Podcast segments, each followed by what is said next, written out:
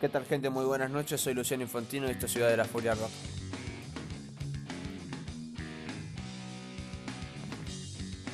Bueno, hoy vamos a estar hablando sobre mm, algunas cosas, eh, algo muy polémico, no digamos, algo muy excéntrico, muy extrovertido. Eh, les recuerdo que les voy a les voy a comentar algo y es antes de arrancar. Les recuerdo que el programa el sábado anterior no se subió. ¿Por qué? Porque la plataforma de Anchor a mí en lo personal me empezó a andar muy mal. Eh, no me grababa el audio. Había como unos problemas en, en la red, en mi red básicamente de, de internet y no pude no pude grabarlos. Por lo tanto, bueno, me quedé sin grabar el programa y lamentablemente eh, no pudieron escucharme. Y bueno, hoy como tercer programa, que lo estoy grabando hoy, justamente ahora, eh, vamos a hablar primero sobre las relaciones amorosas en el rock. Vamos a arrancar con Yoko Ono y John Lennon, que sí, obviamente tenían una gran presencia. Eh, Yoko Ono y John Lennon generaron un montón de polémica, porque primero porque ellos se conocen en una disquería del Reino Unido. ¿Y qué pasa? Ellos al estar casados, Yoko Ono, viniendo de Japón, se casó con un hombre obviamente de su país y John Lennon estaba casado también con una mujer.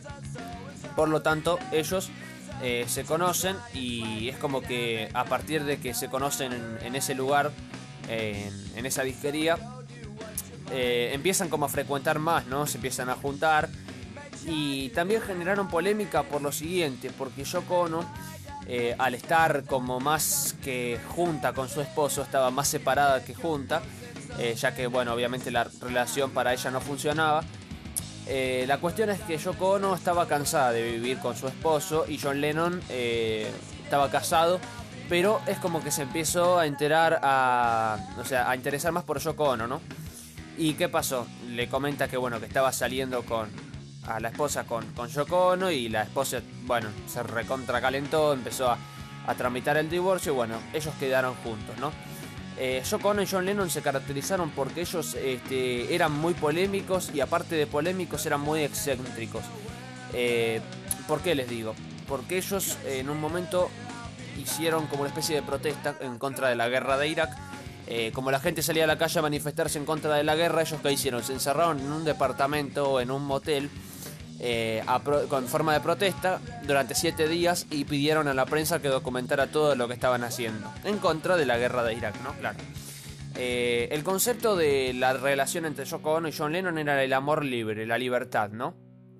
Era bastante, bastante mm, libre la cosa, como si fuese una relación abierta hoy en día, parecido a lo que era una relación abierta, eh, pero es como que Yoko Ono se enamoró perdidamente de John Lennon y básicamente por su forma de ser y John Lennon obviamente por, por, por todo lo que le transmitía a Yoko Ono, ¿no? Digamos. Eh, bueno, vamos a pasar a hablar sobre otra personalidad de los 90, influyente en el grunge, en el punk y bueno, esta persona es Kurt Cobain y Courtney Love. Cuestión de que vamos a hacer como una especie de, de contexto en todo esto. Los años 90, 1990, Nirvana estaba sacando su primer disco que era Bleach y Courtney Love y Kurt Cobain se conocen en un bar. Apestoso, el bar sucio como ninguno. Y es como que a Courtney Love le llamó la atención porque Kurt Cobain, siendo joven, eh, le llamó la atención a Courtney Love, Kurt Cobain, porque se parecía a un a una personalidad de los Estados Unidos de ese momento que ahora no recuerdo el nombre. Se parecía mucho y a Courtney Love eh, le llamó la atención que, Kurt se pareciera a esta personalidad. Cuestión de que ellos empiezan a hablar, empiezan a, charlar y eh, ¿qué pasó? En un momento Kurt la tiró al piso, o sea, le pegó, la tiró al piso y empezaron a revolcarse en el piso del sucio bar. El, bar estaba repleto de vómito, de, de- de alcohol, de cerveza, de borrachos tirados. Eh, era el clima perfecto para que estuviesen ahí, ¿no? Algo que compartían Courtney Love y Kurt Cobain eran las adicciones. Pero vamos a empezar a, a, a hablar sobre lo que, mm, lo, lo- lo que surgió, o sea, lo, lo que empezó por ser lo que fue su relación, ¿no? Eh, Courtney Love antes de conocer a Kurt Cobain, estaba con dos hombres. Entre ellos un integrante de los Smashing Pumpkins. Eh, estaba con dos hombres y es como que ella en un momento, claro, eh, al estar perdidamente enamorada de Kurt, ¿qué decide hacer? Antes de conocerlo a él, Courtney Love tenía que tomar un vuelo hacia una ciudad de los Estados Unidos para ir a ver al, al integrante de los Smashing Pumpkins, ¿no? Cuestión de que va hasta donde estaba este tipo y se lo encuentra que estaba con otra mujer. Eh, obviamente Courtney Love recaliente le, le, dice que se va a separar, todo. Eh, hacen como esa especie de, mm, de, quilombo. Courtney Love le arma un requilombo. Y mm, bueno. Ella se entera que estaba con otra, con otra mina. El integrante de los Smashing Pumpkins. Eh, cuestión de que ella termina mm, desolada ahí en el medio de la carretera sin un mango y pidiendo para volver, o sea, ¿cómo les puedo explicar? Pidiendo dedo para poder volver, o sea, estaba en el medio de la carretera sola y de noche, ¿no?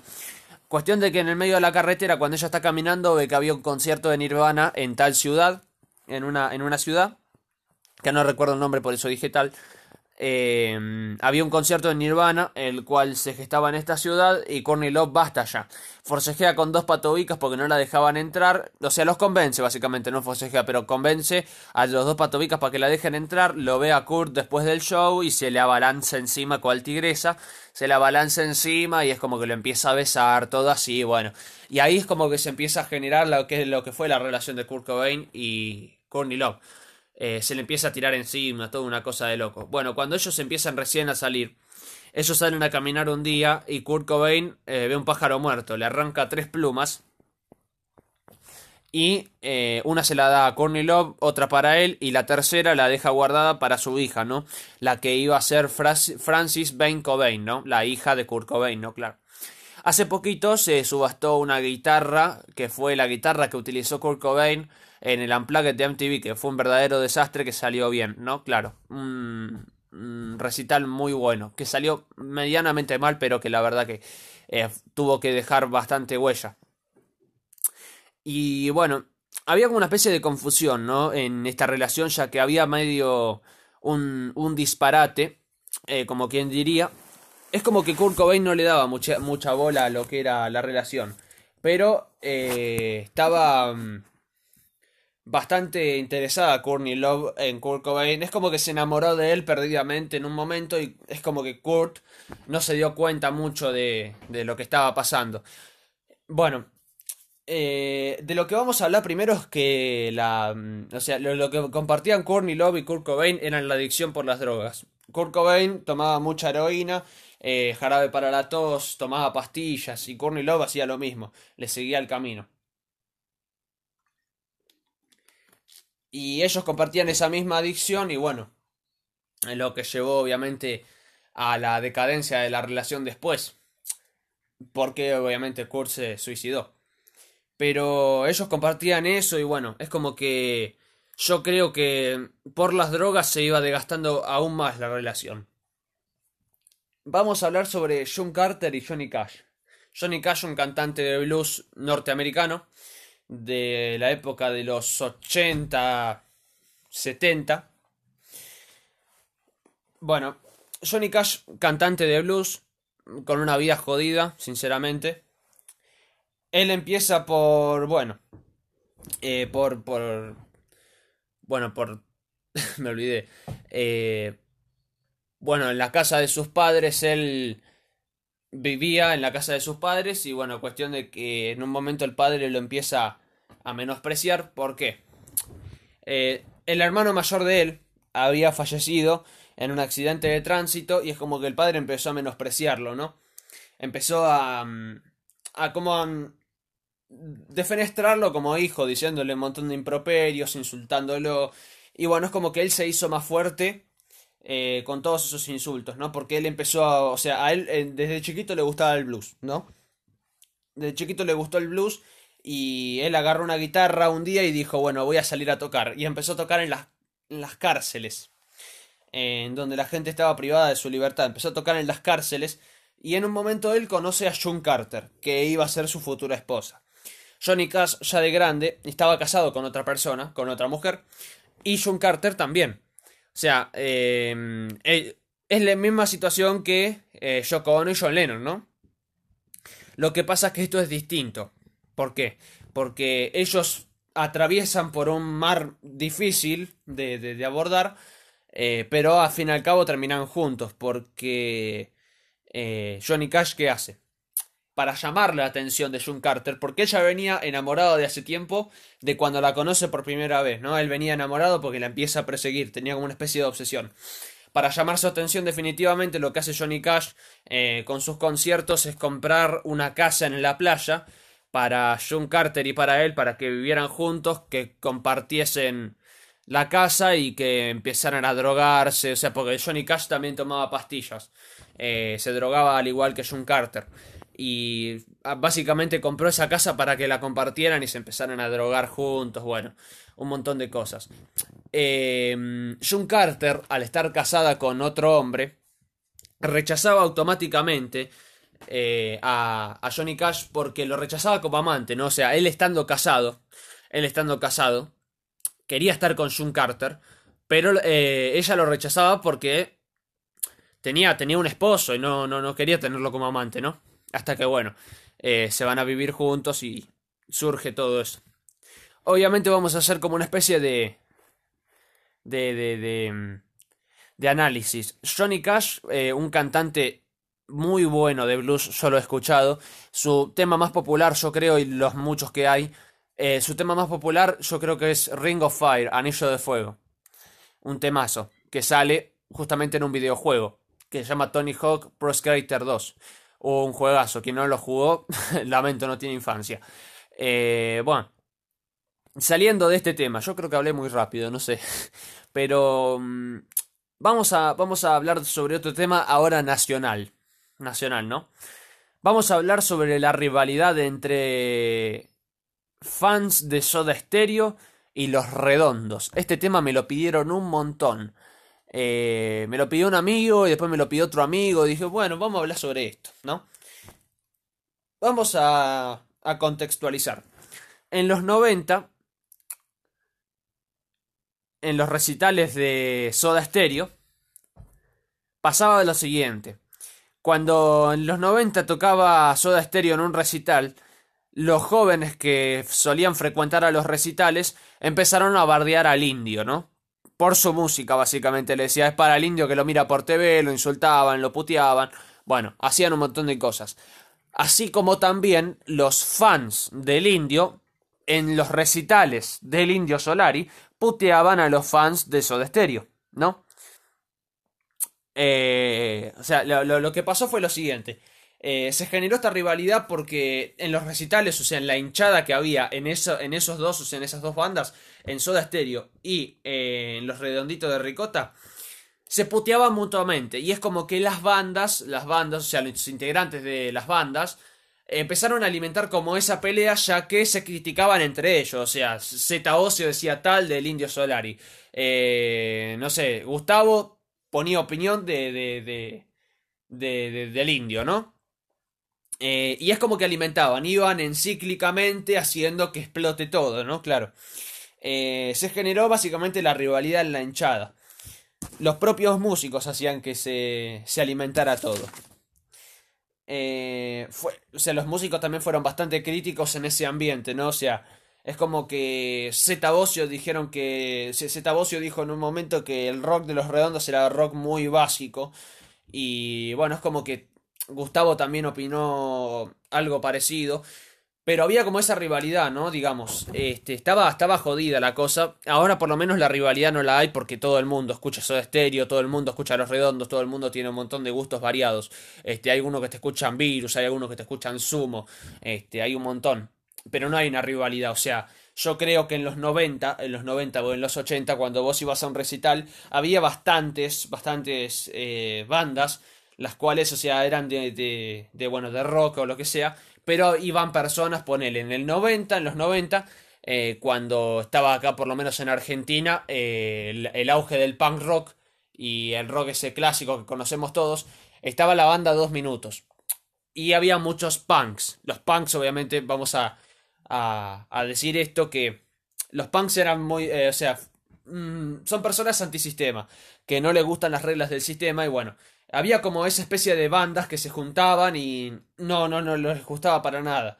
Es como que si, si no estabas con ellos eras un pelotudo, básicamente. O sea, como que si en los 90 si no escuchabas a Soda Stereo eras un maricón, si no escuchabas a Los Redondos eras un idiota, un inculto. Eh, hoy en día por lo menos está bastante normalizado eso, porque si escuchas a Los Redondos no te van a decir que sos un idiota, eh, si escuchas a Soda Stereo no te van a decir que sos un trolo. Eh, básicamente todo el mundo escucha lo mismo y a todo el mundo le gusta el rock en general, a algunas personas, pero está más normalizado, ¿no? Bueno, vamos a mm, dar por, o sea, eh, va a ser bastante cortito el programa este, les digo por qué, porque em, me pidieron dos temas para los que hablo, o sea, mucha gente no participa en las encuestas de Instagram, eh, yo les digo con toda la onda, participen, loco, porque si no yo este, me cago de hambre tratando de hablar de otros temas y no puedo, no puedo porque no me nutro de información. O sea, yo quiero que ustedes participen para que eh, haya como una especie de diálogo y que, se geste la, la, comunicación, ¿no?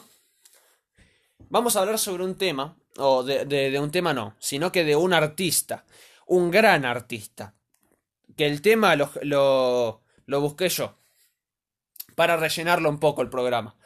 Eh, vamos a hablar sobre Luca Prodan, sí, Luca Prodan, no Luca Prodan, Luca Prodan. Bueno. Eh, músico italo-francés que a comienzos de los 80 formó el grupo de rock Sumo. Sí, en los 80 se formó Sumo. Eh, él se está en la Argentina en plena dictadura. La guerra de Malvinas. Eh, se originó Sumo, obviamente, en Hurlingham, ¿no? Para el que no sepa, Sumo se originó en Hurlingham.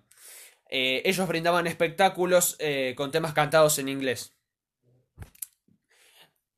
hay como una especie de, situación que vivieron los integrantes de Sumo porque eh, cuando ellos se originan eh, había como una formación la cual fue la primera de Sumo, pero ¿qué pasó? Eh, ellos tuvieron grandes problemas con la guerra de Malvinas, ya que lo relacionado con el Reino Unido estaba prohibido en ese momento. Es como que hablar del Reino Unido, todo eso estaba prohibido, no se podía hablar. Eh, cuestión de que mm, el baterista, o sea, la, o la baterista que estaba el sumo de la primera formación se tuvo que retornar a su país. Eh, recordemos que la primera batería de Sumo fue eh, una chica, una amiga íntima de Luca Prodan. Prodan una, una, chica inglesa que, que, bueno, fue amiga de, de, Luca Prodan. Mm, después, ¿qué pasa? Se o sea, se, suman dos bateristas más, pero de esos dos queda uno solo. Que se llamaba Alberto. Ah, que se llamaba no, que se llama Alberto Troglio. Sigue vivo. Eh, Alberto Troglio quedó. O sea, como, como baterista principal de Sumo, ¿no? Quedó ahí plantado. Acompañó, o sea, yo lo, yo lo que quiero hablar es lo siguiente. Eh, mucha gente escucha Sumo hoy. Eh, la, gente, no sé, de, de 30 para abajo. Eh, o de 40 para abajo. Hay un montón de gente que escucha Sumo porque Luca, Luca Prodan, en sí marcó una generación entera y acompañó a una revolución cultural participativa de parte de los jóvenes de clase media, ¿no? O sea, es como que la gente de clase media escuchaba a Luca porque su música era lo que los hacía bailar, este, allá, porque recordemos que Sumo era bastante movido en los años 80, este, los viejos vinagres, eh, la rubia tarada, o sea, eran temas que te hacían mover, te hacían bailar, ¿entendés? Y este, mm, marcaron como esa escena underground del Buenos Aires post-dictatorial, ¿no? Eh, los jóvenes bailaban al ritmo de la música de Sumo en los 80. Estaba, obviamente, estaba Sumo, Soda Stereo, había un montón que estaba removido, porque la, época era esa, sinceramente, eh, impresionante y genial. Em, en, términos, ¿no? O sea, los 80 fueron como ese boom de bandas en la Argentina, por lo menos. En la época de, bueno, de la dictadura, ¿no? Eh, recordemos, obviamente, que Sumo se gesta en plena dictadura, ¿no? O sea, se forman directamente en plena dictadura. En el 82, Guerra de Malvinas. Tenemos eh, también que mencionar algunas, mm, no menciones honoríficas, sino que discos, discos, discos de ellos que es como que marcaron un montón. Primer disco de Sumo, Corpiños en la madrugada. Llegando los monos. Fiebre, Obras Cumbres. disco también que es de Divididos. Porque recordemos que después de la disolución de Sumo se forma Divididos. Eh, también recordemos que eh, al grupo se, se integra Roberto Petinato. Roberto Petinato, gran conductor de televisión, gran saxofonista, un genio. Divididos por la felicidad. After Chabón. After Chabón fue el último disco de Sumo. 1987. Y bueno.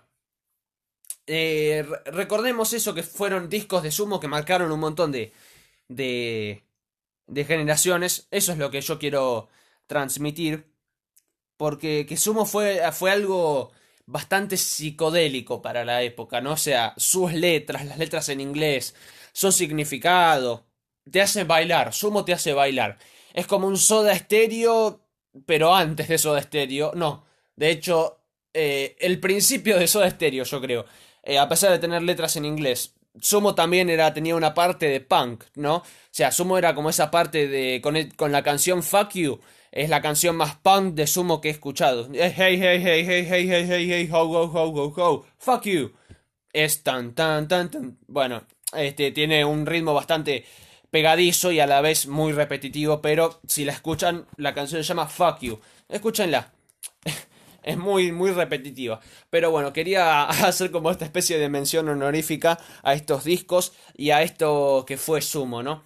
Eh, discúlpenme si hablé muy rápido, pero llevo 21 minutos de podcast y quería simplemente hacer como una especie de, mm, de análisis y quería compartirlo con todos ustedes, ¿no? Bueno, espero que les haya gustado el podcast del día de hoy. Duró muy poco porque los demás duraron como 40 minutos, eh, pero espero que este podcast del día de hoy les haya gustado un montón. Eh, espero que, hayan podido compartir conmigo, espero que me hayan podido escuchar y bueno, los que no me escuchan, escúchenme porque está bastante interesante lo que yo cuento y bueno, los que no me quieran escuchar lo lamento, eh, se pierden de algo muy bueno. Así que nada, eh, espero que les haya gustado toda esta grabación, toda esta... Mm, este, este programa que estoy haciendo y que va a seguir. Disculpen por el atraso del programa del día sábado. Eh, pero nada, vamos a seguir haciéndolo todo, ¿no? Así que nada, un gran saludo a todos. Mi nombre es Luciano Infantino. Esto fue Ciudad de la Foria Rock.